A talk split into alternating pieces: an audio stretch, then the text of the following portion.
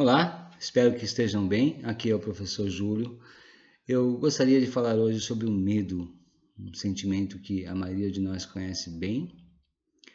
E contudo, ele não é assim tão negativo, porque ele nos mantém vivos.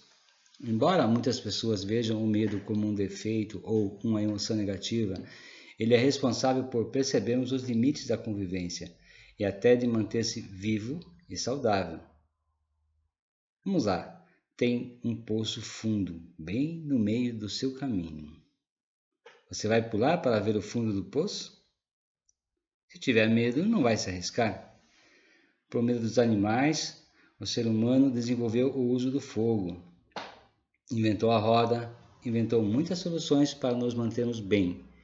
Quem está com medo costuma ter timidez, constrangimento, vergonha, ansiedade e desconfiança.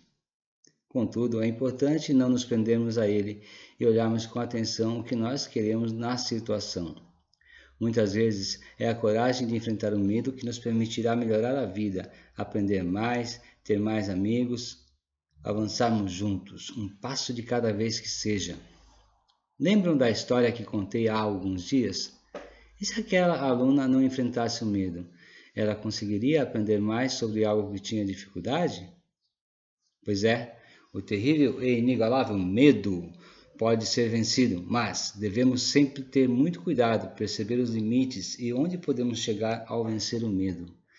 Volto depois. Abração. Se observem, fiquem bem. Um grande abraço do professor Júlio.